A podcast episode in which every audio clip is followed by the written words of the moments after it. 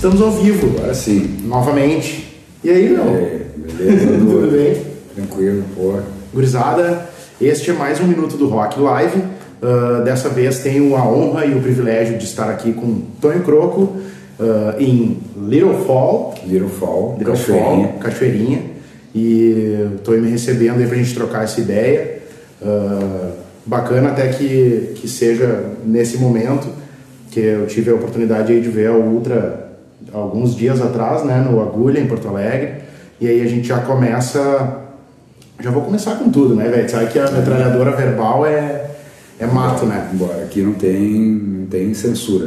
Uh, que momento da. Eu vou, eu vou, eu vou fazer uma retórica, né? Que momento da Ultra? Que bom que a gente conseguiu recuperar esse, esse tempo perdido, né? Para quem não sabe, Ultraman começou, começou em 90, 1990. 1991 foi o primeiro show da banda. Uhum. Então a gente conta meio que 1991. Uhum. A gente lançou duas fitas demos e só em 98 foi o primeiro disco, homônimo, né? Ultraman.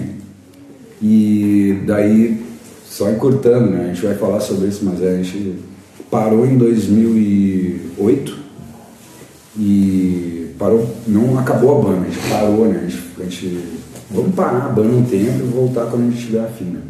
E voltamos em 2013, aí foi 2000 e 2015, 16 a gente lançou já o DVD, o Máquina do Tempo. Máquina do Tempo, e aí ficou dois anos excursionando, divulgando e, e já também mostrando músicas novas. E aí no Agulha, esse show que, que foi, foi o encerramento dessa Pois é, isso foi bacana, ciclo, pontual, né? Assim, a coisa, né? Desse ciclo, é. E a. Cara, a primeira coisa, parabéns em primeiro lugar por conseguir. O, o DVD foi gravado em 2008, né?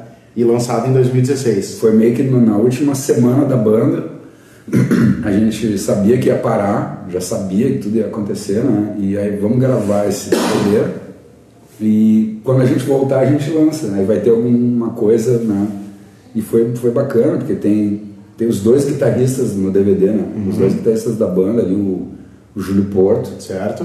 de, que estava desde o começo, e que saiu e voltou, saiu e voltou, e o Alexandre Machado, o Alexandre que gravou o, o incrível caso da música que encolheu. Ah, pode criar. E então tá os dois guitarristas, assim, é um é um Uma bocha. DVD que e outra ali o auge da banda que eu digo o auge ah, 14, 16 shows por, por mês, ah, De auge harmônico, assim, a banda é, redonda. afinada, afiada e afinada, assim, sabe? Pouquíssima edição, edição que eu digo de Sim, Pro sim. Tools, de, de, de fake, assim.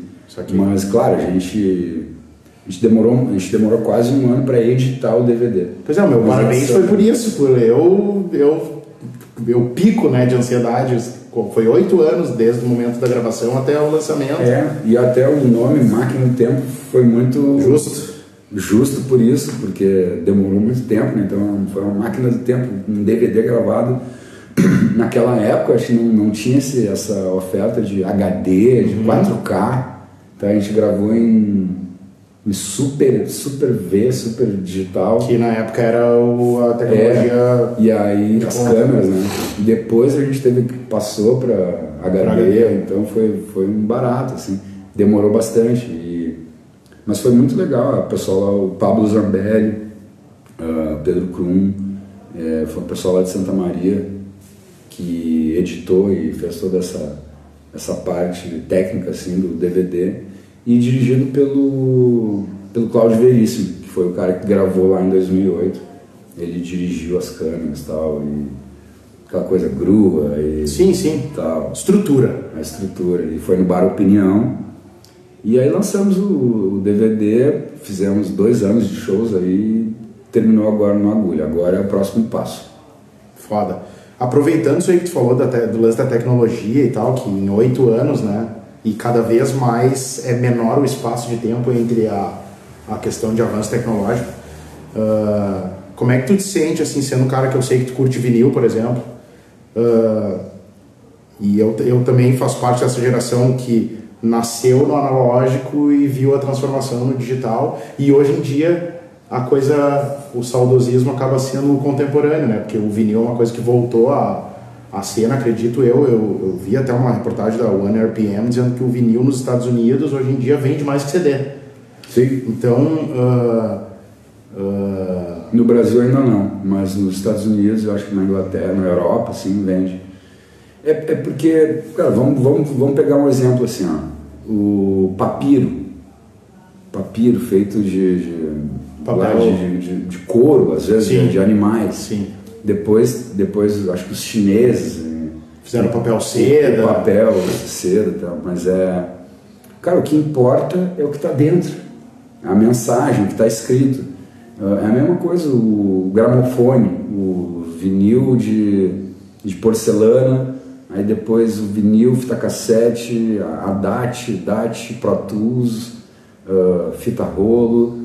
O que importa é a mensagem Ah, com certeza. né?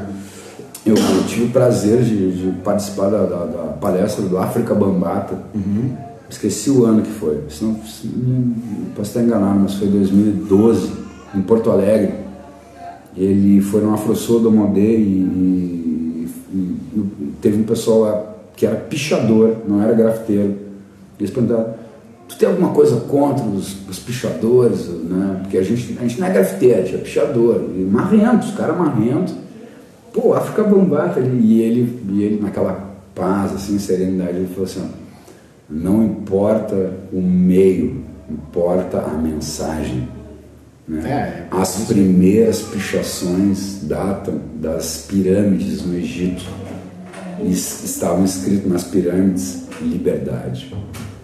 Então não importa, cara, se tu põe hoje num, num muro dali do cais, do cais Mauá ou da cidade baixa do Bonfim, tu põe, tu vai botar o teu nome, tu vai botar o teu tag ou tu vai botar liberdade. o que importa é a mensagem. Né? Então é isso aí, o vinil também, ele é um formato muito bacana, é um formato que certo que se tu cuidar de um disco ele vai durar 100, 150, 200 anos, Clássico. né? Se tu conservar ele bem. Pô, até eu te falei, né, que eu tenho uma porrada lá, a gente chegou a falar sobre isso ano passado. Ah, inclusive esse ano, eu, quando eu fui fazer a entrevista com o Lúcio Brancato, eu fiz uma surpresa pra ele, eu presenteei ele com um do The Police. E o cara pegou e, cara, eu não tenho esse. E eu falei, eu sei. Dele, como que sabe? Eu falei, pô, o cara posta cinco discos por semana no Instagram. Eu dei uma olhada, né, pra não, não pagar o vale, né? Claro. Mas o. Então, tu pode escolher o formato, né? Hoje em dia tu pode ouvir MP3, né? Acho que a maioria das pessoas ouve MP3, ou então ouve, consome música através de One RPM, Spotify, YouTube, ah, ouve a música na televisão, mas ter ela, né? Ter ela, tu, consumir, de, de ter um bem físico, isso é um, é um não é um privilégio assim, mas é tu, tu tem essa escolha hoje. Claro. né? Eu posso ter no meu computador, no meu celular, seja, posso pagar para ter a música no meu celular, ou então posso pegar por outros meios, tal, de graça. Mas a, e o streaming, que é, são palavras inglesas, né? Então o streaming tu, tu escuta no YouTube, cada vez que tu clica ali, a banda ou o artista é rem- remunerado. Então, conforme vai passando o, tempo, as gerações vão mudando, mudam os formatos, mas a mensagem continua. E isso é importante, não pode desviar disso. Eu sou um fã de vinil, o Lúcio, tu também. Ah, meu disco mais recente foi, eu comprei, foi o João Donato e Donatinho, que é o pô, João Donato, pianista da Bossa Nova, compositor da, da A Paz, junto com o Gilberto Gil. A paz invadiu meu coração. Eles fizeram um disco que se chama Sinteti Sintetiza Amor, se eu não me engano. Que é, é tudo com teclados analógicos, piano, Fender Rhodes. Orgânico puro. assim. É, na verdade é orgânico, mas é eletrônico Sim. né? Ou seja, é o orgânico dos sintetizadores. E isso é legal, porque o filho do João Donato, né, é um cara muito atuante na cena no Rio de Janeiro. E ele chama o pai dele para vamos lançar um vinil Aham. em 2018, ou seja, não um vinil de 2017. O filho do João, Donato- do, do João Donato é pianista. Também né? é. Eu acho que ele participou do, do acústico do Marcelo D2, cara. Também, ele tocou com a Vanessa da Mata, com o D2, ele tocou com a Biomi, a banda de af- afrobeat que tem Sim. no Rio de Janeiro. Hoje em dia ele tem o estúdio dele, Sintetiza Amor, é, é, que grava vários artistas. Ele tem um trabalho também de drag queen. Que, ele, doideira. Que ele né, se É um veste artista, né? se- Artista é um e ponto. artista. Ele tem um tipo, ele tem uma noite de karaokê, mas é um karaokê com mashup. Até o pessoal siga aí, é Donatinho, né? Ou João Donato Júnior. Ó, viu? Ele- Dicas do Minuto do Croco. ele, ele faz, por exemplo, ele pega, ele vai discotecar na noite, ele põe uma base do Daft Punk, mas canta o rap em cima. Que doideira. Então, ou seja, é um, é um mashup, só que em vez de ser de duas músicas em CD ou vinil, ele faz o mashup com vinil, CD e vocal, microfone. Ele mesmo canta às vezes. Tá? Que doideira. E ele mais esse personagem que, que eu me esqueci o nome, mas é um personagem de drag queen que ele também canta, toca e etc. Que doideira. O, e voltando a falar isso aí, tu até falou do streaming, a Ultra que tá pra, pra nos presentear aí com um trabalho novo, com uma capa. Meu Deus, cara, que capa. Léo Lage fez a capa do, do, do- que vai ser, do que vai vir, né? que é o quinto disco de estúdio da Ultraman, que se chama Tente Enxergar, que é uma música que já saiu, inclusive, tem um lyric vídeo aí. É, e o Léo Lage entendeu a nossa concepção, assim, de, que vem já olha, desde o Robot Baby, que é a primeira música inédita que já estava no DVD. Sim, é, eu ia Macaulay comentar isso contigo, mas eu deixei. essa foi a, a coisa legal, assim, pô, a gente gravou um, um DVD em 2008, que foi lançado em 2015, 2016, com, já com uma música inédita, uma música nova, também, junto, né? um videoclipe, dirigido também pelo Pablo Zambelli. E na sequência veio Felicidade Espacial, que é um, Baita clipe também, massa. que é um clipe dirigido pelo Carlinhos Carneiro, Uhum. ex-Bideu Balde, atual Império da Lã e outras chalaças. É, e aí na seguida veio o lyric video de Tente Enxergar, que aí é uma parada mais reggae, com escaleta, Um ragamuffin, uma, umas pedaços de ragamuffin. Tá, tá bem ragamuffin o disco, cara. Vou te dizer Ah, que tem legal. uns quatro ou cinco vocais ragamuffin. ah, escaleta, essa coisa, Augustus Pablos. Bacana. Tem muitas músicas com talk box, Robot Baby é uma Ah. delas. O Felicidade Espacial, se for ouvir, tem lá no meio duas inserções de talk box, de, de eh, desse que eles chamam de sistema talk box, né? Porque todo mundo quando pensa no talk box lembra do Peter Frampton. Certo. O que é o talk box? É, um, é uma caixa é uma caixa de som com o alto-falante em vez de virar para fora, ele é para dentro. E aí por um buraquinho vem uma mangueira na boca. Então essa mangueira tu tem que tocar uma guitarra ou um teclado. Então Alguma coisa Frampton- que saia, que É. se manifeste musicalmente. I want you, show me the way. E o Hit Sambora usava Hit Sambora. direto. Guam, guam, guam, Foo guam, Fighters tem uma também, aquela... Mas aí teve uma banda dos anos final dos anos 70, 80 que era o Zap. Procurem Zap. Que o vocalista era o Roger Troutman. Esse cara ele pegou o Mini Moog e depois o DX100 e ligou o teclado no, No Tom na mangueira. né? Ele foi o pioneiro, E ele assim, foi oficialmente. pioneiro. É. O Steve Wonder também tem alguns vídeos dele fazendo ah, várias músicas assim com esse sistema. Né? Eu prefiro usar a palavra sistema. Sim. E aí a- até a própria a dicção fica melhor. Porque a guitarra tem uma coisa dos, dos todas as notas, o acorde, um timbre Se o sujo. teclado dá uma nota, fica O teclado é ex- exatamente, tanto o Minimoog como o DX100 tem o recurso do, do, do timbre monofônico. Ou seja, é uma nota de cada vez. Não- ele não é Pra acordes. eu até uso o polifônico, né? Mas é, a gente consegue usar o monofônico é, porque aí a dicção das palavras fica Perfeito. interessante. é. Mas resumindo, é isso. Tá vindo aí o quinto disco. Já com três músicas que estão inseridas no disco também. Três músicas que já saíram, são 12 músicas total. Vai sair em vinil, né? vai sair em fita cassete. Ah, que massa. uma remessa de 150 cópias, né? Por quê? Porque aquilo que a gente falou no começo da entrevista é, é, o formato, não importa se é MP3, se é fita cassete, é que tem pessoas que hoje em dia tem os boombox, aqueles rádios gravadores né, com entrada USB e tal, com bateria melhor. Tal. Sim. E tu pode levar para o camping, para praia, É para as ruas, né?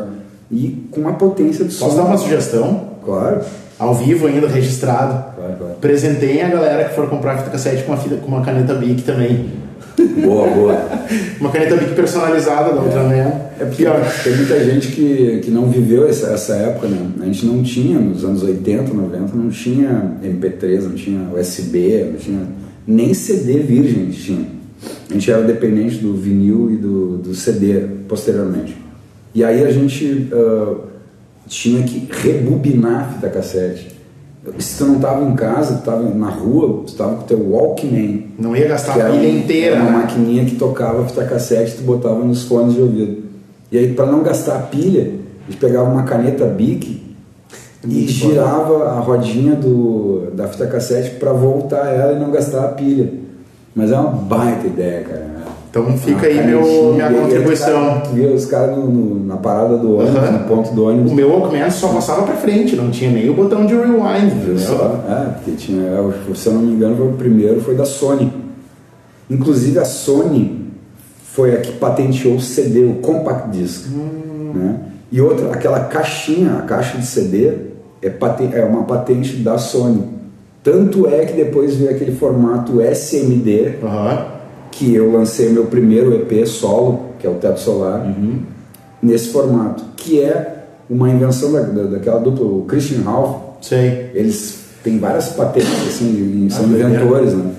Eles inventaram esse, essa mídia, que na verdade é um CD. Uhum. Só que as bordas do CD são transparentes, então daí já não é compact disc, é um semi-metálico. disc. Fisicamente é diferente. É. E a capinha não é aquela capa de plástico que cai no chão e quebra. Sim, fizeram É uma capa de papelão. E aí dobra assim, a capa sai de um jeito Sim, um envelope, tipo um envelope, assim. é, e aí obrigavam tu a colocar o preço na capa. Então, era, na época era 5 reais con- pro consumidor, um CD que na época custava 15, 20 reais. Que, é, que era um absurdo de dinheiro na época. É, e esse, desses 15 reais tu ganhava 2 reais, uma coisa assim. Sim, a porque, receita pro músico era bem mais. porque uma parte ia pra fábrica, outra pra gravadora, ou se não tinha gravadora, né, teu CNPJ, ou então para a patente da Sony, e, da capa e do CD. Bara- ah, com essa invenção barateou o E custo. deu mais receita pros músicos Exato, também. então desses 5 reais, 2 ou 3 reais era teu. Os outros eram royalties ou, ou ah, Impostos, enfim. Exato, é, Que que iam para a fábrica ou para a patente do, do, dessa dupla do Christian Ralph. Que tiveram uma bela de uma sacada. É. Então tá isso aí, tá saindo agora, acho que é agosto, tá saindo o quinto disco da Ultraman. Tente enxergar nesses formatos todos, CD, vinil, fita cassete e eh, formato digital em todas as nossas redes ali, Spotify, Amazon, OneRPM. Sim, todos YouTube, os canais uh, com- competentes. Exato. é. Esse E foi futuro, 12, e 12 músicas. 12 importantes, músicas, cara. seis de cada lado. Isso que é o bacana, fechou. Que o vinil ele tem um tempo, né? Não é que o CD pode até quase 70, 69 minutos, 68 num CD. Só que é chato um CD com 70 minutos, né? Todo mundo tá Disco, acho que a virada do disco dá uma pausa pra respirar. o disco ele, ele cabe até 42, 3, 44 minutos. Então isso dá mais ou menos 21, 22 minutos em cada lado. Só que é que tá, hoje em dia eu acho que é mais ainda mais rápida a coisa. As pessoas não estão acostumadas a ouvir um disco inteiro. Elas ouvem uma música. Uma música de trabalho e ficam com aquela música ali semanas, meses, até ter interesse. Sim, Hoje em dia, o que, o que pra nós era o ouvir um CD inteiro, hoje em dia as pessoas ouvem playlists, né? É? E, Deixa ali numa festa, no carro, não sei o que. e também de estilos totalmente distintos, né? Eu tava falando isso aí, ah, ano passado eu fiz um curso de produção musical e aí um dos alunos quem? era com o Tiziano Paludo na PUC. Noticiário. E, cara, foi muito legal, assim, pela troca de, de informações, principalmente. E ele falou, o cara que ouve um Enter Sandman do Metallica, a próxima música pode ser Vai Safadão, entendeu? E a gurizada jovem ah, Admite, tem, né? essa, tem essa tendência e que eu acho ah, particularmente do caralho, porque daí aquelas coisas de, ah, sua cena, sua cena, é uma época que passou, né? Tipo, não... É, que bom até, eu acho. né? Porque a gente, a gente veio de uma época, Ultraman, que a gente era tudo muito assim, principalmente São Paulo. São Paulo era muito segmentado, eram os guetos, né? Uhum. Então tu tinha o gueto do rock and roll, não se misturava com o gueto do samba, até um trocava farpa com o outro. Uhum. A Ultraman a gente, cara, tem coisas do samba que é legal, tem coisa do heavy metal que é legal, sabe? A gente foi meio que um é, sem falsa modéstia, a gente, a gente tinha isso na cabeça, assim. Se, ah, vamos fazer um rap, mas vamos um samba, vamos botar um samba rock, mas vamos botar uma parecinha rap no meio. Tem ali um rock general, vamos fazer um reggae com, com heavy metal, assim, um reggae com rock. Claro, isso é uma baita influência do The Fala. Uhum. Para nós, assim, foi uma banda que Claro, não só o The Fallen, assim, o Beast Boys fazia isso, o Gueto, uma banda... Mas Fallen é uma referência mais perto, né? Mais próximo, exato. E acabar com essas barreiras, acabar com essas bobagens, assim, né? O próprio Mutantes, uhum. uma banda brasileira que também misturava um pouco, assim, de bolero com rock progressivo. Escuderia. É. Tu até falou aí. E hoje em dia não existe isso, isso é bacana, assim, que o, o cara é inacreditável. Tu, não pensaria que isso ia acontecer há 20, 30 anos atrás. O, o cara que gosta de sertanejo também gosta de Mano Brown, gosta de Yes. Sim, uma mistureba louca. Gosta né? de uh, David Byrne, mas aí na, na festinha, na festinha vai ouvir uh, Ultraman e sei lá. É, Enfim. O e no playlist. Falou né? isso, né, na agulha lá que o, tu, não me lembro. Entre uma música e outra, uh, tu falou assim que o legal da, da banda tá assim viva, sabe, com energia e eu que sou no caso nessa parte apreciador do, do som de vocês, isso aí também passa pra gente essa mistura. Tu falou, eu pude levar a minha influência de samba, de samba rock, que é uma coisa que no teu trampo solo é bem mais sim, sim. Uh, escancarado. Sim, a, uh, notável, né? E os caras, falou que era uma dupla sertaneja, né?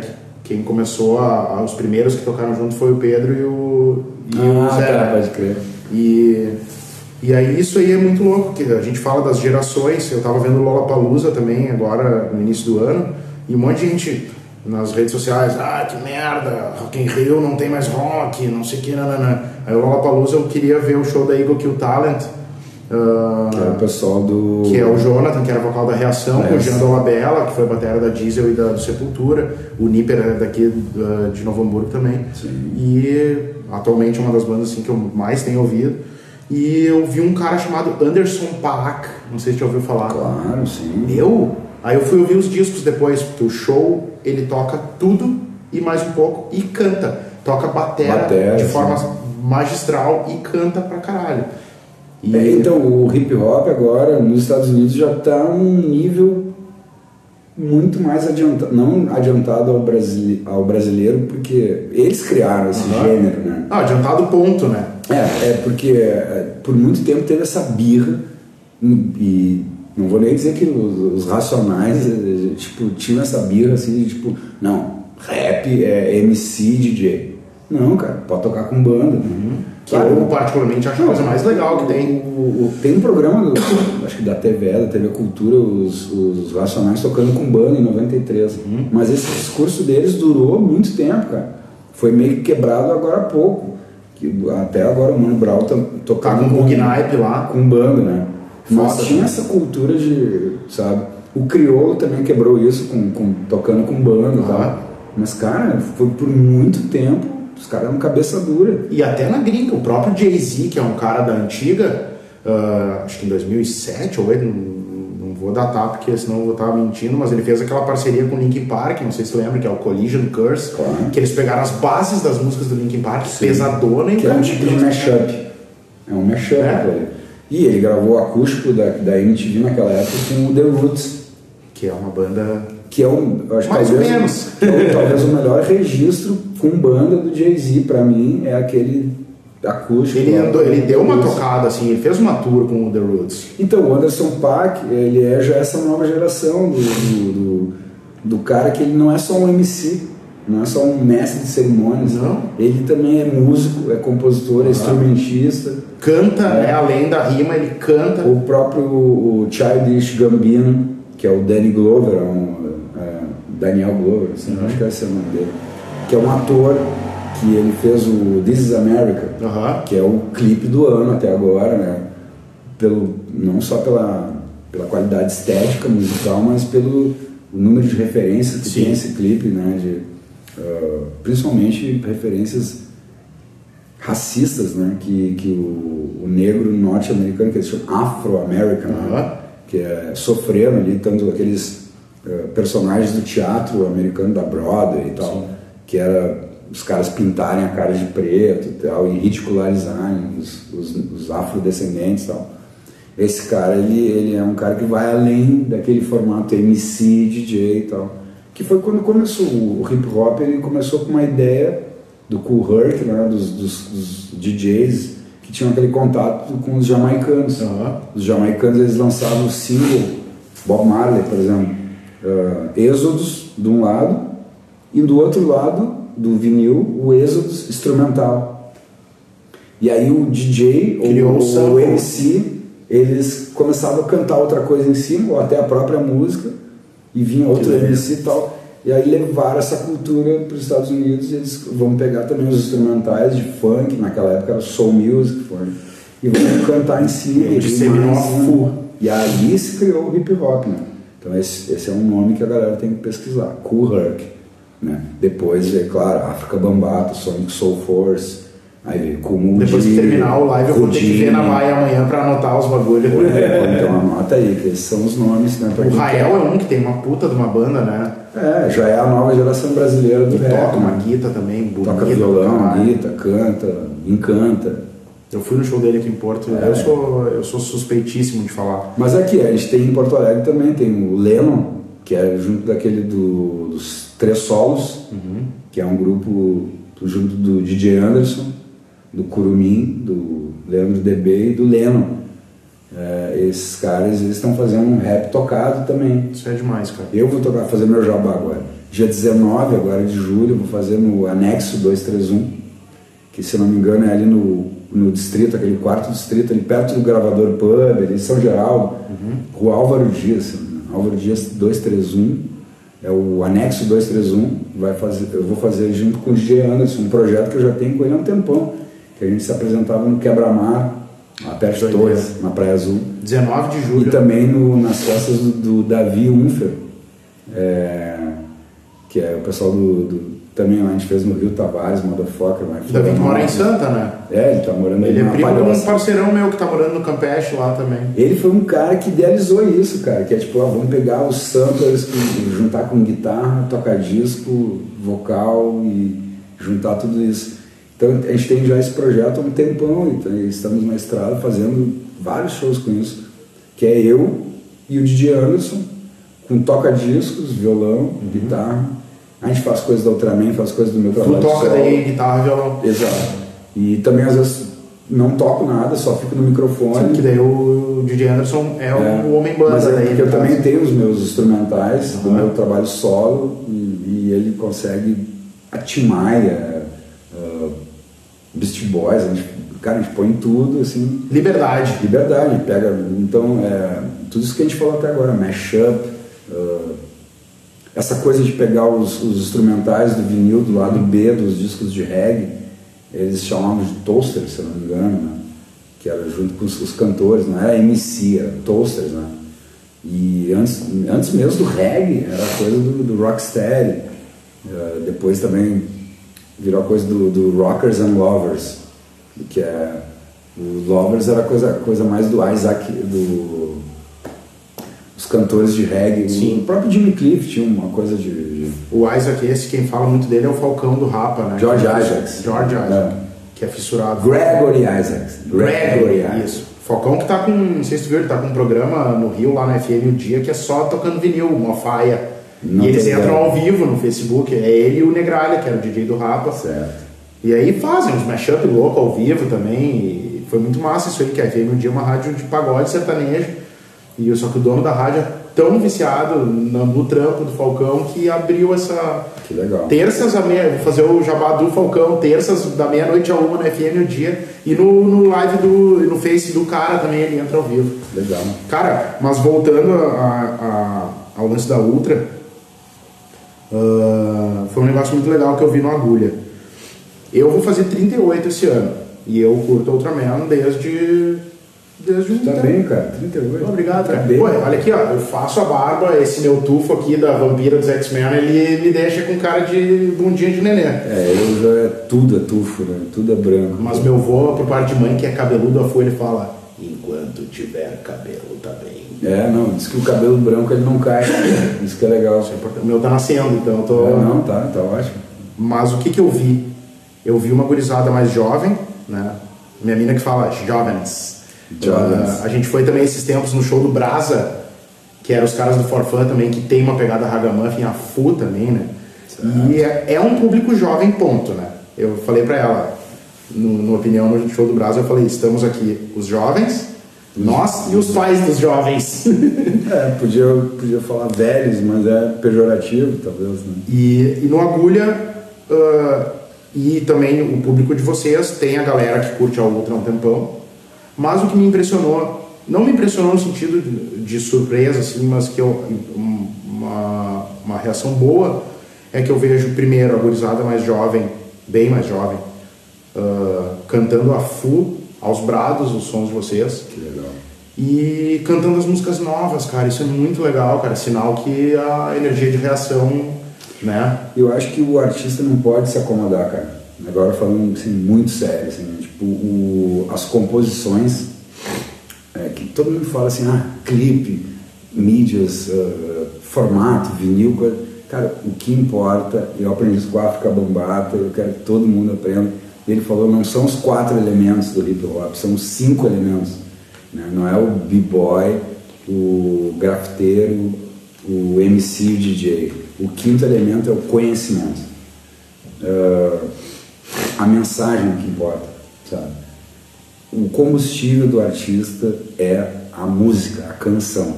Então, tu não pode fazer uma música e achar que, sabe, cara, tem que gravar disco.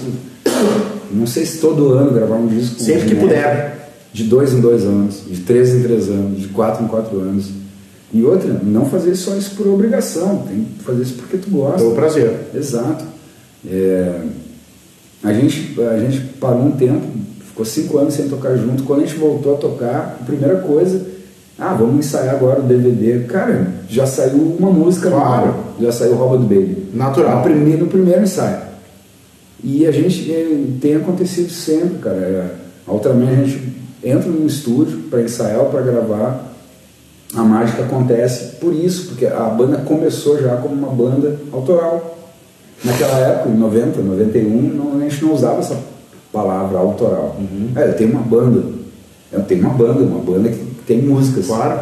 Claro, depois, depois veio aquela coisa assim, banda cover. Mas já existia isso, Claro. tributo, cover, que eu também acho legal, não tem problema. Bem pelo Eu, contrário. eu tenho uma banda de tributo, a Tim Maia e tal.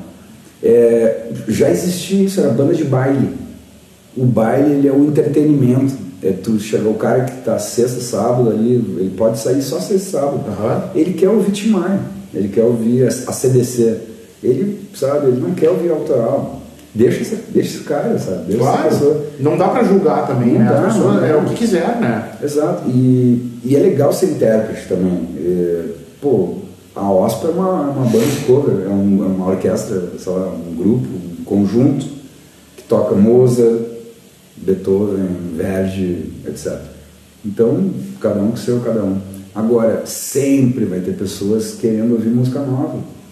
E isso que é legal, não, também não parar no tempo. Claro, tu não precisa também agora fazer o que todo mundo está fazendo, mas eu acho isso, a Ultraman, ela, a gente continua, a gente- esse disco novo não vai ter samba rock, né? Até, fico até um pouco triste, assim. mas é porque aconteceu isso, a gente se uniu para compor e acabou, O acabou caminho foi esse. é, acabou que saiu 12 músicas, 12 músicas eh, que foram para esse lado mais do talk box, do ragamuffin, escaleta, alguma coisa de, assim, até de rock progressivo. né? E, e não entrou, nessa vez não entrou o rap, o rap, aquele rap puro, rap anos 80, 90, sei lá. Uh, não entrou samba rock, essas influências mais brasileiras, assim. Mas, cara, a gente tá muito feliz porque tem um disco aí que, que flerta com electro, que flerta com. Que foda. Uh, com, com bandas assim. que a gente sempre gostou, como o Zap, o, uh, até o próprio uh, Lenny Kravitz, assim, uhum. que eu falo de um rock, mas não é tanto rock progressivo, mas um rock. o rock preto, sim, sim, negro, rock afro-brasileiro, afro-americano. No agulha ali, cara, eu que sou. que eu, o do rock não é à toa, né? Eu, eu gosto de um monte de estilos, mas eu, eu tipo, a, a, música que eu mais ouvi na vida foi rock and roll. E. Falando, eu vou, vou não, tranquilo. E, cara, o Chico. E eu já fui em vários shows de vocês. O Chico sentou a camurça no agulha na questão de distorção e Cara, olha, eu vou te falar, velho. Tu tava do lado dele, né? Tu tava naquele canto, não tava? E eu, e eu já fui em vários shows e, cara, eu sou, eu sou muito fã dele. A Carol, né, minha noiva, que é a. Uh, não um vou beijo, dizer, Carol. Dois beijos. Eu não vou dizer que é a grande responsável, mas ela é a responsável. Eu, eu sempre curti o som de vocês, mas eu me tornei fã assíduo de comparecer show, de ouvir música no meu dia a dia por causa dela. Ela é uma fã, assim como ela hoje em dia gosta de Charlie Brown a full, porque eu sou um mala do Charlie Brown e eu falei pra ela, quando a gente começou a namorar, olha só, a primeira coisa é que eu. Vai ter que entender. Charlie Brown tá na minha vida desde 1997, respeita. Certo. E ela, assim como muitos fãs do Chili Peppers que são viuvinhas do Fru, ela é viúva do, do Júlio. E aí ela só. E eu não me lembro, mas eu acho que eu não tive a oportunidade de, de ver o Júlio ao vivo, né? E, e eu falo pra ela, não, mas o Chico é muito foda, o Chico é muito foda. Ela, mas é que tu não viu. Eu falei, tá, mas eu sei o que eu vejo, né? Então, tipo, uh, daí assim, a minha visão né, de, de fã, a, a Ultra, com a, a, a inserção do Chico, ficou um pouco mais rock.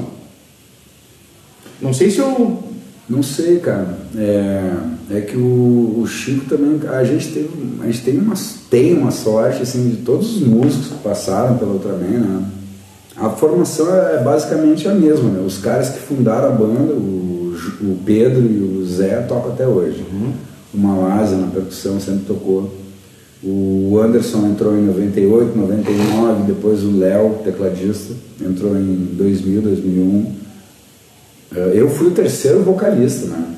Então, em 1990, quando o Pedro e o Zé fizeram a banda, é, tipo, não parava nenhum vocalista, né? Tanto é que o Zé gravou as primeiras duas músicas, foi o Zé, o baterista, que gravou os vocais. As músicas são Top Secret Technique e a outra eu acho que é Private Party Time, coisa assim. Cara, essas músicas nem existem mais, não tem gravado. Não tem registro. Tem fita cassete, mas eu não tenho. Alguém tem. É, alguém tem. A Ó, Kátia Sumo acho que tem. Se alguém tiver, e aí, na rede. eles lançaram na, na, hora do demo, aquele programa que a Kátia Suma tinha na Ipanema. Aí ali eles, eles falaram, ah, a gente está procurando DJ e vocalista. Daí que eu entrei. Mas tinha passado o Denison Ramalho, o Z, o Big Mac, todos assim passaram pela Ultraman. Big um... Mac não, o ator pornô. Não, não, não, o Big Mac, o tecladista que na época tocou com Colarinhos Caóticos, ah, tocou com a Nada Público, o Z que tocou com o The Fala, uhum. O Denison Ramalho que é diretor de filme trash, filme de filme B, um, tipo, um, um cara da galera de Zé do Caixão, assim. Uhum. E, mas aí eles ficaram alguns ensaios, mas nenhum ficou assim. Quando eu entrei, foi aí em 1990 e aí eu fiquei na banda. E o Júlio era o guitarrista, assim, mas eles também tinham, todo mundo tinha, naquela época todo mundo tinha 10 bandas, né? Então o Júlio acho que estava tocando mais porque o irmão dele tinha uma banda, assim, ah, vou tocar com meu irmão. Mas ele tinha uma banda chamada Garagem Hermética. Antes existia o Garagem Hermética, o bar, né? E era com o Mini, o Mini que escreve e tal, uhum. que é do Valverde, né? E... Que também o Júlio toca. Exato. E toca, toca até hoje. Uhum. Então a gente teve uma sorte assim, de tocar com vários, vários músicos bacanas. Assim. Ixi, Ratinho no teclado, Jorge, Jorge Fox no teclado. A gente tocou com o falecido Ricardo Dias, filho do maestro Mota, no trompete. Joãozinho sax, Sérgio Dias. Uh, o Peru não tocou com vocês? O Peru é da formação original, saxofonista. Grande Peru. Mora já mais de, sei lá, 20 anos, mora em Londres, né? Londres. Ele teve um tempo aí. Ele vem quase todo ano visitar os Inclusive eu tive a, o privilégio de na época que eu, que eu cantei na banda Teia de Pulga, né? Yeah, uh, também. Eu cantei de 2009 a 2011, a gente gravou umas 10 músicas e uma delas chamada Tempo Pra Mim, que era um samba, funk, rock, segundo o Luiz, que era guita. O Peru fez um solo uh, psicodélico, um monster no sax, e aí a gente não ensaiou, não passou, a gente foi pro estúdio do Seba, lá o Hurricane, e o Seba deu o rec, ele tá, mas eu, cara, toca aí, não incomoda, tá ligado? E foi no primeiro take, sabe? Aquelas coisas que é pra ser mesmo. É, o Peru sempre teve essa onda mais bebop, assim, de improviso. É, e, e sax alto é um, é um saxofone complicado, tanto para afinação, para execução. É geralmente no naipe funciona o, o sax tenor. Tenor, trompete e trombone, né? Sim. O sax alto vem muito dessa coisa do, do Burge, do Charlie Parker, né? E mas é da formação original ali, da, das demos, La Negrita, ele Sim. tem no vocal e saxofone do Peru. Então, vários grandes um, Não participou de um, show no acidente? Sim, sim, sim, ele veio aí. Participou. Daquele jeito dele, todo timidão, assim. É, mas não tem nada de time, não, mó chalaça. E aí, voltando, então, pô, o Júlio Porto, primeiro guitarrista, depois o Alexandre Machado, que gravou também, uhum. e agora o Chico Paixão, que também gravou nesse disco. Então, tivemos três guitarristas. Monstros. Pô, maravilhosos, assim. Tem uma música que vai sair agora até, notícia em primeira mão. Ó, oh, spoilers! Do, do, rock, que é o, a próxima música de trabalho desse disco, vai ser uma música chamada Tive Tudo, que também é meio vocal ragamuffin, mas o instrumental ele, ele é um reggae, mas misturado com, com umas, com umas flerta com umas coisas de. Uh, cara, aquele, aquele guitarrista lá que todo mundo gosta, que, o, que o, o guitarrista predileto do Eric Clapton, o guitarrista predileto da galera da Pata de Elefante, Jeff Beck. Jeff Beck. Olha só, Ragamuffin com Jeff Beck. Cara, já viu isso? Liberdade. Então o Daniel Mossman, da Pata de Elefante. Sim, sim. Ele participa nessa música. Ah, que massa. Mais um grande guitarrista tocando com a gente, né? e vai ter um videoclipe dirigido pelo Jean Schwartz e pelo Marcelo Nunes, que são da Bandites. Sim, sim, Marcelo. A gente gravou esse fim de semana, inclusive. Ah, eu vi, foi um dia depois do, do show, não foi? É.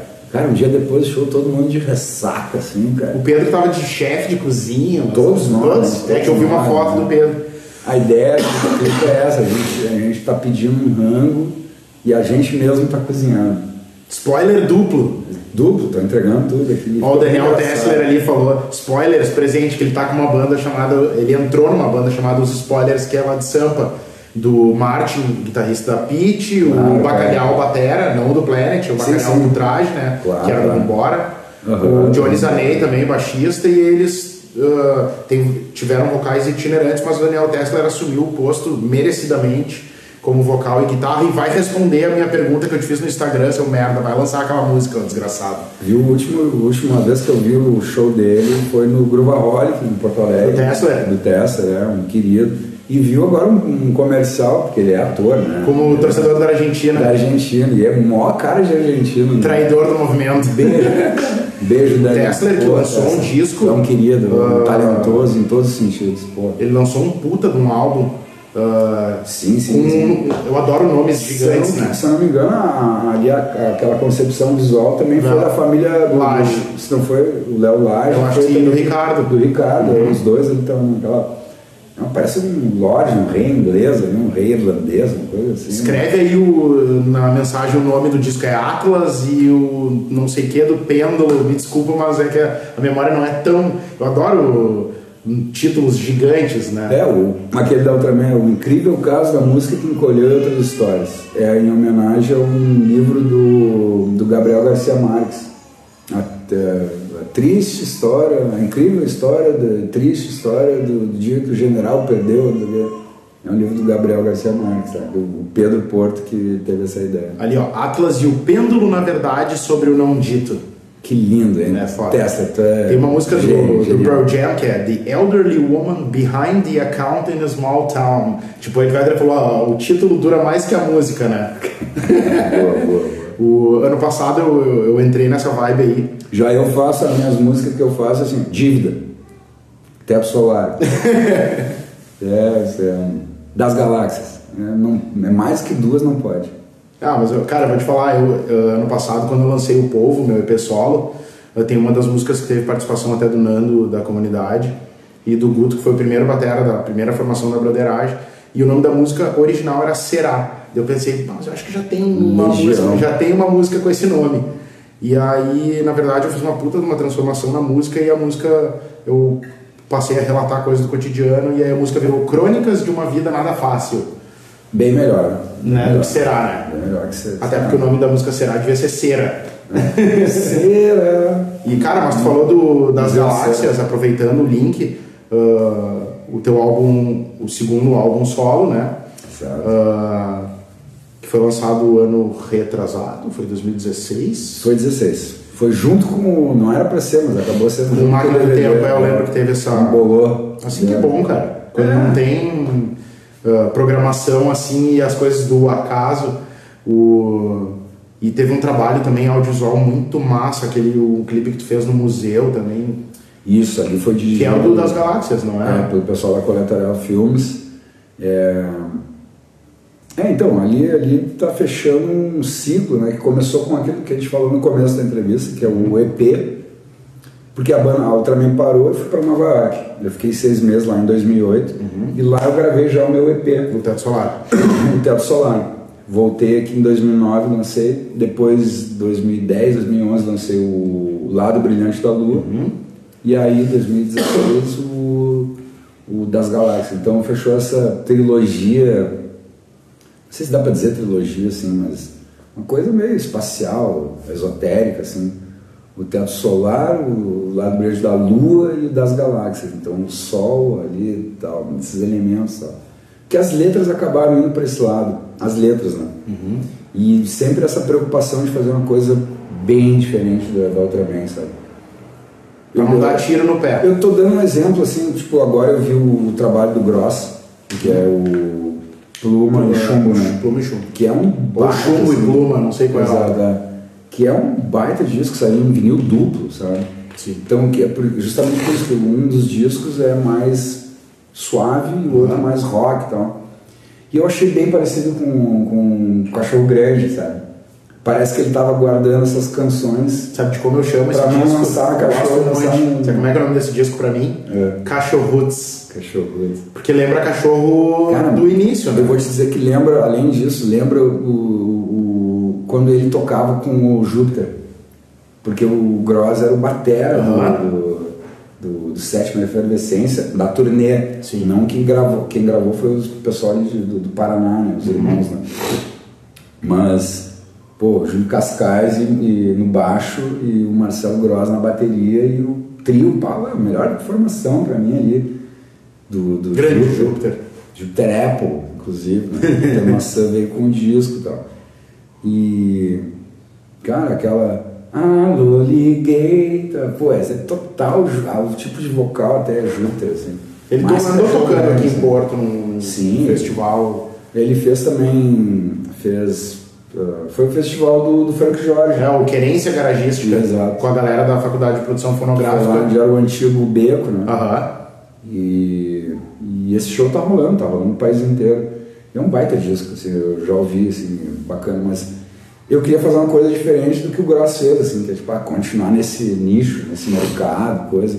E fui pra coisa mais MPB, samba, samba rock e afrobeat, assim, que eu, até então ninguém tinha feito isso aqui no Rio Grande do Sul.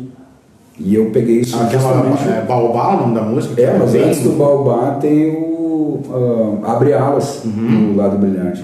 Porque em 2008 estava ressurgindo em Nova York ali com força total Esse movimento. o movimento afrobeat que nunca deixou de existir. Nunca deixou de existir. Só ficou menos É, mainstream. O Fela Kuti, ele sempre fez isso e os filhos deles continuaram fazendo. Não só o Femi Kuti, o Sean Kuti, mas também o Mulato Ashtak, que o crioulo fala.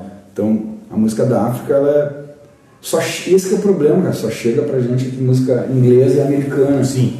Ou então música de São Paulo, do Rio de Janeiro, no máximo da Bahia de Pernambuco. Então, é isso que a gente precisa usar a internet, as redes, assim, para realmente. Para isso. Worldwide. Worldwide, né? Tipo, uhum. cara, o mundo inteiro, o mundo, sabe? Parar com essa coisa assim. A internet está virando assim, só um reflexo do que é a televisão. É... Que as pessoas têm Ou então, preguiça mental de. O Spotify é um reflexo do que é a rádio, a rádio FM. Sim, o cara vai lá no radar de novidades, é o que os caras estão te mostrando. Exato, ou seja, era para a gente fugir desse controle das mídias, grandes mídias, grandes gravadoras, grandes canais de televisão, grandes networks, né? Pô, o símbolo do YouTube é broadcast yourself. Tu faz a tua programação ah. e a gente não consegue. A gente acaba caindo ali, o, ainda mais esse usuário assim padrão, cara do YouTube, ele, ele pô, acaba vendo ah, nada contra, né? Sim, sim. Né, como ele acaba vendo a Anitta, Nego do Borel, Vitor e Léo. Pá, é a mesma coisa que dá na TV no fim de semana. É isso aí, é um vai reflexo. Na, né? na Globo. Sempre é coisa. clica no play em vez de clicar no curtir. Né? Eu falo isso aí porque, é, tipo, muitas vezes tu vai ver a gente como fornecedor de conteúdo, tu vê, né, as estatísticas, né, ah, quantas pessoas curtiram, quantas pessoas deram play, quantas pessoas tal. Então, tipo, uh, o Spotify tem isso também. Tu abre, a primeira coisa que ele te mostra é as coisas que estão sendo promovidas. promovidas. Então, tu tem a promoção, tu tem, tem que pagar para promover o teu trabalho, porque senão não aparece. E isso é um pouco parecido com o Jabá, né? É. E, então, tipo, e, mas cabe também, eu sempre falo isso aí, cabe às vezes eu falo que tem duas coisas, ah, porque não foi gente. Eu tava conversando com um amigo meu esses dias ele, porra, a gente fez um puta de um show, um puta de um cenário que tinha 30 pessoas. Eu falei, primeiro, agradece as 30 pessoas, porque são 30 pessoas que estavam lá. Se fossem 3 mil, tá ligado? Tipo, tinha 30 pessoas que estavam curtindo o teu show, porque eu era uma delas, tá? Frustração não tem nada a ver com, com... o retorno esse, né? É, a pessoa está frustrada porque ela está esperando algo a mais. E aí está a arte, tu não tem que esperar nada a não ser fazer o teu trabalho, fazer o que teu. Sim, de ação, né, cara? Arte é isso. Atenção. Atenção. Daniel Tesser. Ele sabe.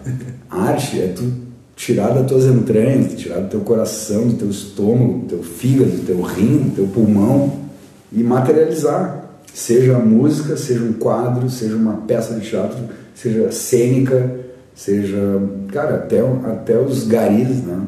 Eles são artistas, né? Aquele gari sambando na Sapucaí, ele, isso é arte, né? Ele tirou do trabalho dele e colocou para uma o folclore. Exato, é, é, aí é a verdade, isso é verdade. Não é querer encher um acidente, uma opinião, um, um, e achar que isso é o objetivo, né? Tom Brasil, um César Interlagos, exato Cara, sucesso é fazer o que gosta e poder ser relevante na sua geração, sabe? Estamos aqui para 2018 né? para 30 pessoas. O Vini, que é o batera que toca comigo até hoje, ele me falou uma coisa em 2013, numa época em que eu estava procurando um público nicho, aquelas coisas assim, eu estava preocupado com jogador de xadrez, eu estava preocupado com 10 coisas para frente que as pessoas têm que se preocupar. Que é legal. Ele olhou para mim com a calma que Deus lhe deu e ele finalmente deixou o cabelo crescer e personificou a pessoa que é, que é o Jesus Cristo de Nazaré. E ele olhou para mim com aquela calma dele, assim, empurrou o óculos e falou: Dudu, a felicidade tá é no caminho aquilo lá foi um marco na minha vida, assim e como. Não no, no final, no objetivo. Não em chegar lá, chegar lá. Exato. Assim como. Mas o Miranda também sempre deu esses conselhos pra galera, sabe?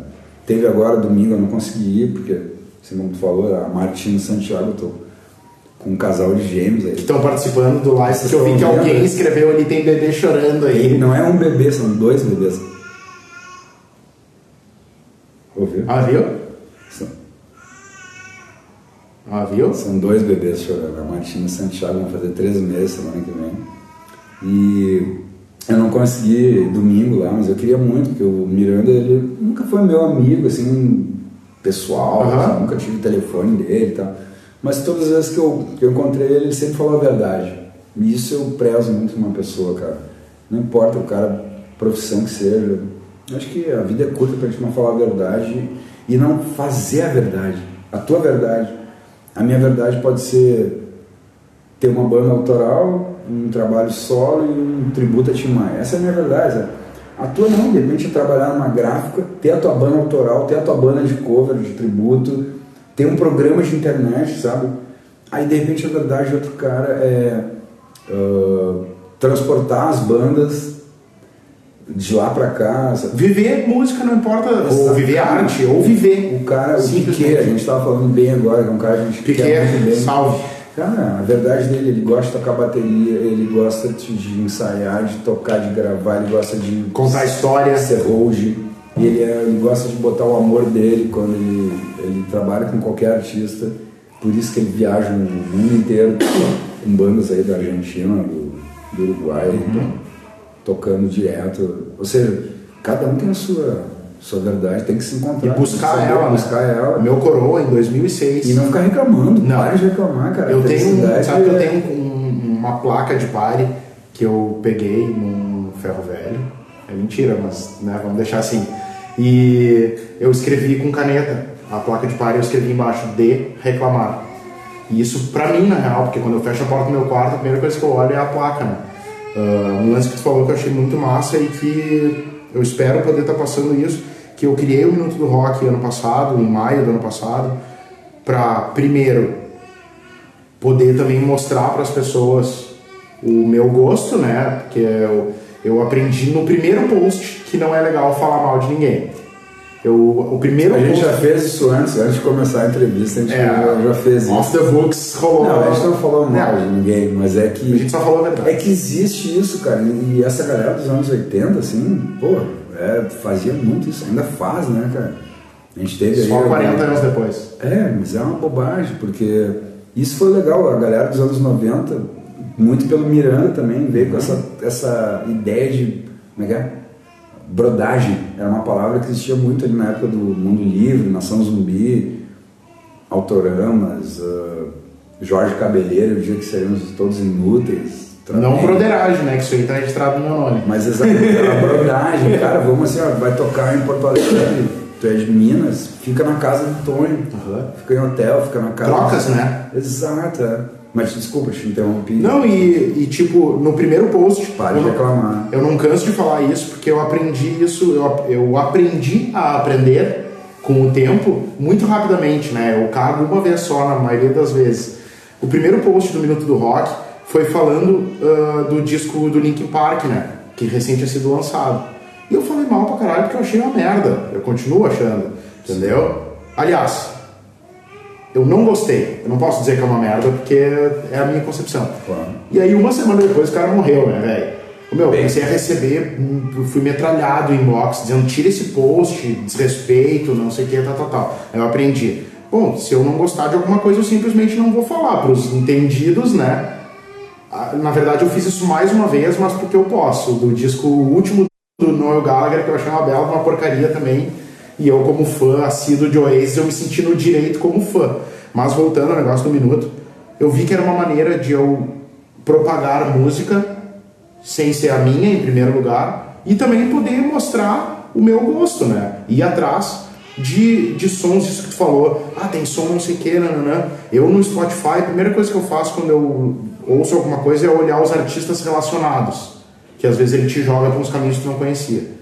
Outra coisa que eu faço para os gringos, principalmente, é ver nomes de festivais e eu olho o line-up e eu começo a olhar as, as bandas bem pequenininhas e começo a buscar. E tipo, aqui no Brasil tem isso, mas menos também, porque os caras não tem muito. Acho que o Brasil ainda não tá com esse tino ainda latente, sabe? Mas. Não, eles tratam as bandas de abertura num festival assim como, tipo, não, cara, vocês estão fazendo. Ah, toca aí uma vez aí. Cara, Rock in Rio paga. Nem paga, assim, o Rato de Porão, cara, vocês vêm aqui, tocam. Ou... O traje aquela vez que deu o bolo com é. o. Não foi o Peter Gabriel? Eu acho que foi o Peter Gabriel. Tá, mas é um desrespeito. E é que tá, cara. Vai em qualquer festival do mundo, tipo, não, cara, tá aqui, é uma banda que tá começando. Aí tem uma banda de médio né? E uma banda top, assim, é, são degraus diferentes, claro, mas uh, tem que ter respeito, cara, tem que... E o público busque, né? Tu, assim como é um apreciador de música, vai falou, é, tipo, tu propaga o mal, a palavra mala, né? É, tipo, menos com menos. Isso é física, né? Uhum. Os, os hindus já falam isso aí. Foram os hindus que disseram que o mundo é redondo, não Isaac Newton, não essa galera. Cara, o menos com menos aumenta a negatividade, né? Aumenta o menos. né? Então, E não dá mais no, porra no nenhuma. meu caso, assim, eu cuido muito assim, pela ética, assim, sabe? Eu, cara, ficar falando mal, assim, tem o meu tempo, nosso tempo que é tão precioso, Uhum. falar bem das coisas, né? Deixa pra mim, né? As coisas de falar mal do, de um artista. Claro, um cara, um cara, um cara que é crítico de, crítico de música, jornalista, ele, é a função dele também, dar uma alfinetada e tal. Pra mexer também Até no vespeiro. A Bisa, a Bisa, ela era bem forte nisso, assim. Ela sempre Arrumou treta. né? Tava, é. E também trabalha com o ego da pessoa, né, É. cara? Ninguém gosta que critique o seu trabalho. E aí talvez, quem sabe, tá faça o cara ir atrás né? também e. Tapinhos na- nas costas. Ah, não, tu é o cara, tu busca fuder e tal. E não é. Não De é. repente não é, mas... E a frustração é a pior coisa de- do mundo, cara. Tu achar que vai botar 13 mil pessoas num lugar e vem- vai 30. Tu tá, tá errado, cara. Tu não, tu não tem que fazer música Esperando. para 3 mil pessoas, para 30 pessoas. Tem que fazer para as 30 pessoas que estão lá e para ti. Não é egoísmo, não é egocentrismo. Não é. É tipo, é saber que a mensagem é muito maior que o meio, a mensagem é muito mais importante que o número de pessoas que está alcançando, porque aquelas 30, se elas entenderem a mensagem, elas vão passar para mais 30, 60, 40, e é isso que importa. E no nos dias de hoje, tu comentou da Anitta, do Borel ali, que são os, os caras que estão em todas, né? E mais algumas, né? Ah, me admira até que os, os estilos ainda não se misturaram tanto. Já ainda. se misturaram. É, então eu tô O vendo. Borel, aí que tá, o Borel, ele, um grande parte do sucesso dele é porque ele conseguiu Tá o funk Com sertanejo. funk carioca com o sertanejo. né? Que, se eu não me engano, é dele essa composição. Você partiu meu coração. Olha só, nós dando moral pra ele, cara. É, que merda. Que é uma aí música tá- legal, vou te falar. É, entendeu? Cada um com seu gosto, né? Mas é que tá, ele, ele ultrapassou esse, esse gueto, essas coisas que a gente reclamava lá nos anos 80, 90. Não, o rock, sertanejo, samba, não pode se misturar. Cara, ele é só, ele quebrou isso e se deu bem. Aí que a polêmica da semana foi porque ele fez um clipe ah, que se chama Pink Money, né? Aquela outra palavra, outra expressão americana.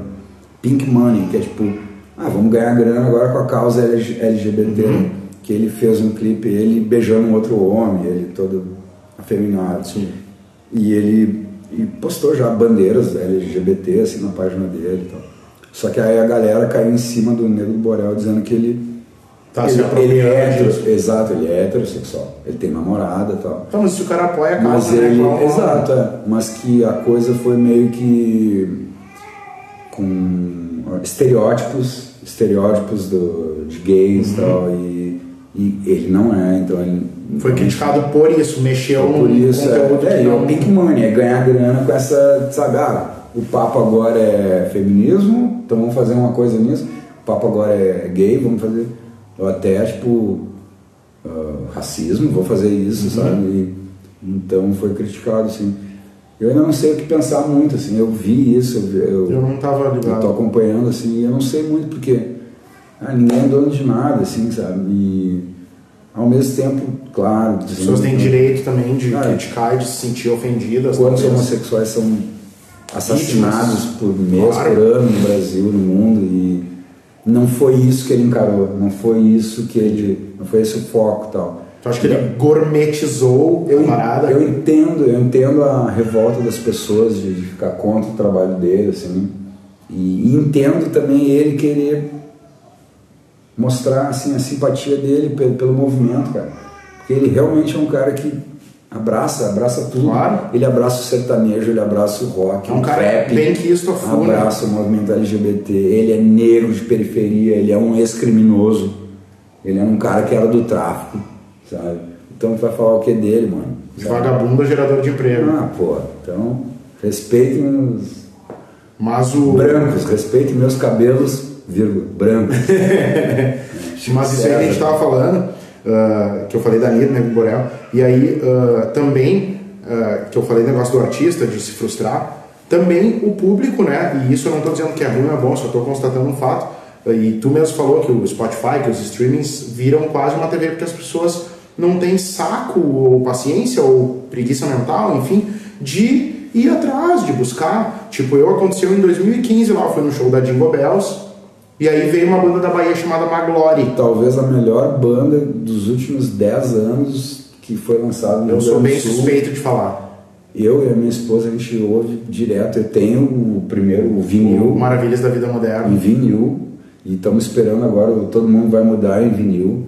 E, cara, que. Tu imagina que foi meu fim de semana, então, né? Sexta foi no show da Jingle Bell, sábado foi no show da Outra Merda. A gente queria ter ido muito, cara. Foi foda, foi foda. A gente não conseguiu ir. E aí, em 2015, eles vieram, tocou a Celton também, que é, reside na Europa. Uh, e tocou uma glória. São gaúchos também, né? Sim, são gaúchos. Mas a Maglória é tá uma, uma música tocando direto na Unicinos, uhum. né? É da Bahia, a Maglória. Sim, mas, mas aí tá, olha que fenômeno. Uhum. Assim como o Baiano System, Russo Passo Sim. a Pulso, que são baianos, Pitch, Incoma, baianos, e tocam muito aqui, né?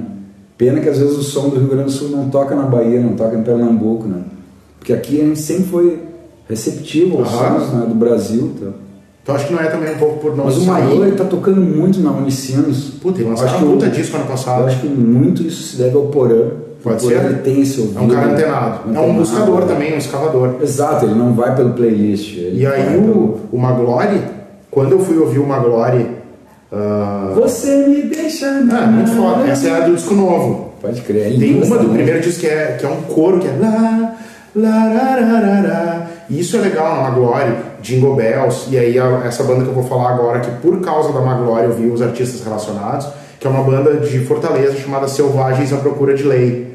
E eles vão tocar aqui em agosto agora no Agulha ali também. Tava ali o cartazinho também. Não conheço, não conheço. E eles têm um álbum, que é o Praieiro, que eles têm acho que três álbuns, se não me engano. Mas esse álbum foi aquele que eu ouvi e fiz um Oh God, da onde são esses caras? Eles são de Fortaleza e esse álbum foi o álbum que eles foram para Sampa uh, gravar, até tem uma das músicas que eles falam aqui em Sampa toda cena de cinema. E eu chamo eles de Red Hot from Bahia, Caramba. porque todos da banda cantam, todos da banda cantam. eu vou te mandar o, o cara, que nem eu vou te mandar o link depois. O, e o, o batera, ele tem uma voz com um timbre muito parecido com a do Tim Maia.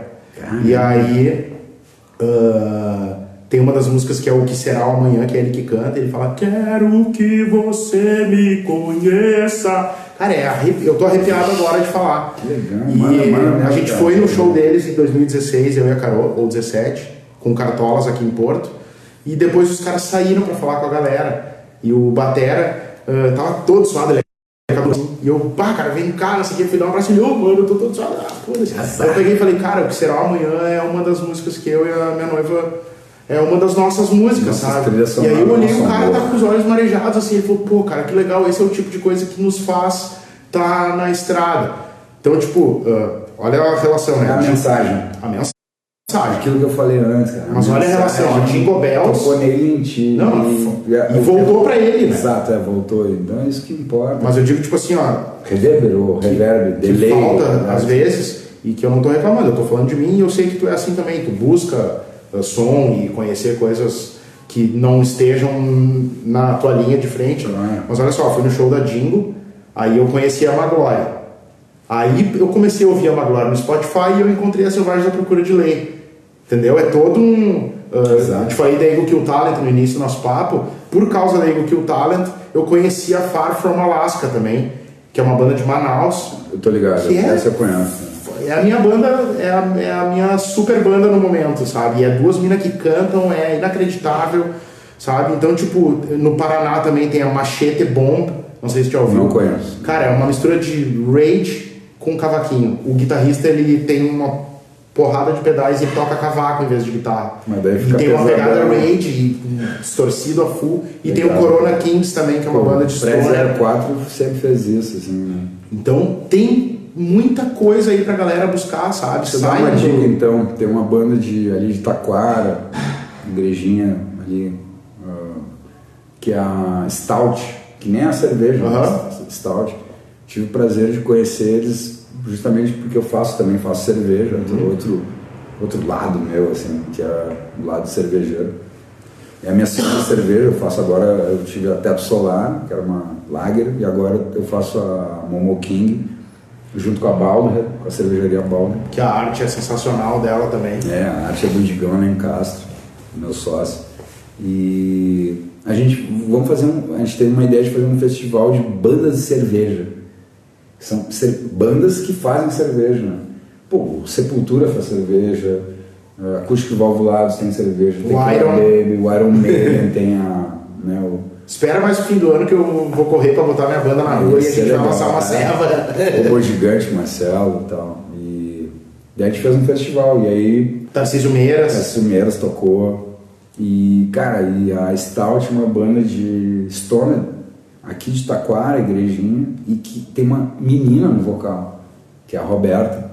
E, cara, dá uma ouvida. Foda. Assim, eu acho tem que tem. Spotify, tem, eles têm eles têm tudo, Eles moraram em São Paulo, inclusive, um tempo. E isso é bem legal, assim, uma, uma dupla, né, um, cas- essa é um casal, né? O Renato e a Roberta são, são casados e tal.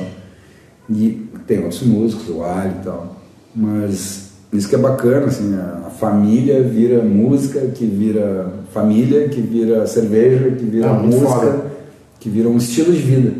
E isso é bacana. Ciclos, e que né? foge, também foge desse ah, estereótipo assim de ah, mas banda de stoner tem que ser uns drogados que, que é um homem cantando nada, uns caras de família que, que, que amam a música. Né? Que a gente tava falando antes também, assim, que pô, não beba, eu tô bebendo um vinhozinho assim. E eu tô bebendo uma água, sem cara. patrocínio. O cara não, não usa drogas, qual é o problema, cara? A droga, a melhor droga de todas é a música. E a vida É a também. vida, a cultura, a realidade nossa é, mu- é muito chapa muito mais. Isso que você falou do estereótipo também. Exato. Às é. vezes as pessoas se assustam. Assim como. Isso é coisa dos anos 60, 70, cara, que o cara pra, pra ser, ter uma, uma afirmação, né, tinha que ser tomar heroína, usar droga, coisa. tá firme e forte ainda do No Meat. Não tá. Eu tô, é eu que tô tá? há três anos, já fazer três anos. E às vezes meio não tem ah, pessoas que às vezes se surpreendem assim, tipo, Sim, ah, mas como é, que, como é que faz? Sim, mas aí que tá, cara. É, é- eu sempre tenho o efeito oposto, né? Assim, Uhum. cara, eu não fico assim perguntando para as pessoas, mas, pô, mas tu come carne? Pô, mas tu não te sente mal? Eu não, Sim. cara. Né? É que tá, é o contrário, as pessoas me agridem, né? Assim, tipo, tu não come carne? Então quer dizer que eu não posso te convidar para mim na minha casa, comer um churrasco? Tipo, é a defensiva, né? Claro. Quando, quando a gente tá. A gente tá Acuado. às vezes, a gente agride. Claro. Aquilo que a gente falou antes também, né? Não vou dizer que é do pô, rock, senão é sacanagem. Mas é que é é justamente isso, quando tu não tá com a razão, tu agride, né? É. Tu tá inseguro, a insegurança, em vez de tu ter humildade, né? A baixa autoestima gera Cara, necessidade de Esse é o autoafirmação. meu jeito de vida, é o jeito do Paul McCartney, né? Eu sou vegetariano, mas tem pessoas que são veganas, Uhum. né? então temos que respeitar, né? E tem os carnistas, né? E, claro, somos todos onívoros, né? Tipo, na fome, na fome, cara, a gente até papel higiênico usado. A gente Os caras lá nos Andes, lá. A gente vai comer o que tiver, né? Não, falei isso Mas porque. aí que tá, é, isso é uma, uma opção, né, cara? E ela Claro. não envolve só o vegetarianismo, o veganismo. Não, é escolhas, não né? envolve Conceito. só uma dieta. Ele envolve a ética, Conceito. ele envolve a saúde, envolve várias coisas, né, cara? Então, voltando, né? Os estereótipos é, são, são horríveis, né, cara? Então, é bacana lembrar que já a gente estava falando toda essa cena, né? Falar da Stout, para vocês ouvirem essa banda que é bacana, cara. É uma banda de stoner rock com uma cantora e afinadíssima, querida, mãe de família. Eu vou atrás. Bom, como eu falei, né? Eu vou pegar e amanhã eu vou sentar em casa, calmamente, com meu chimarrão e vou começar a anotar as paradas. Roger Troutman, Zap, Yes, eh, o que a gente falou aqui? Gregory Isaac. Gregory Isaacs. Augustus Paulos da Escaleta. Eu te perguntei isso do, do, do rango, porque ainda hoje, ah, nem eu nem a Carol bebemos, né? A Carol acho que faz, vai fazer oito anos que ela não bebe. né? E rolou uma situação de um cara que eu só conhecia pelo, pelo Face, e a gente se encontrou num show, e aí no fim do show ele, pá, chega aí, vamos tomar uma ceva. E aí eu, ah, não, eu Não aprendi bebe. com a Carol a dizer, não tô bebendo, que daí ninguém te incomoda. Sim. Quase tô tomando remédio. Claro, claro. E aí eu falei pro cara, não bebo dele. tu não bebe hoje ou tu não bebe? Daí eu, não, não bebo, já faz dois anos, quase dois anos e tal, foi ano passado. Daí o cara, o meu, ele teve uma bad. E ele falou com essas palavras, mas que tipo de do rock é esse sem beber? Daí eu peguei e fiz um carinho nas costas do cara, tá ligado? Estereótipo. Cara. Ele, ele te julgou, ele foi ignorante, porque ele disse assim, para Roqueiro é bêbado. Exato, isso é um estereótipo, É, isso mas- é um classicismo. É mais fácil, isso né? é rótulo, isso é clichê do pior É tipo. o easy way, né? As pessoas preferem Exato, tomar esse cara. caminho. né? E isso existe também no veganismo, existe no veganismo e no vegetarianismo. As pessoas assim. Ah, que "Pô, cara, frescura." Ah, eu, eu sou vegano, ve- vegetariano, mas eu vou na casa de um amigo meu que está comendo churrasco e ponho lá o meu, meu pimentão, Meu pãozinho, minha abóbora. e como junto com eles. Ai, mas é na mesma grelha, é na mesma. Cara. Se tu não quer sentir o gosto de carne, é só botar em cima da carne. É, meu Deus. Daí não vai pingar. Põe do lado, sei lá, cara. Inclusive tem uma porrada de, Chato, receitas cara, chato. Gente chata tem no mundo inteiro. É, e elas vão ser chatas na música, na tua alimentação, elas vão ser chatas na política, que é o que mais tem. Nas, nas redes sociais, na internet. Futebol, religião, Elas tudo. vão te julgar, elas, sabe, nunca vai estar legal, nunca vai estar bom pra elas. cara. Cara, Então vamos fazer a nossa parte, ter mais amor, mais criatividade, saber que a vida é curta e que a gente tem que fazer o que a gente acha que é o certo. Mas a gente aprendeu a ser muito didático, né? A gente, eu aprendi com meu professor de yoga que a gente tem que ser mais instintivo, cara. O instinto às vezes ele está bem mais certo.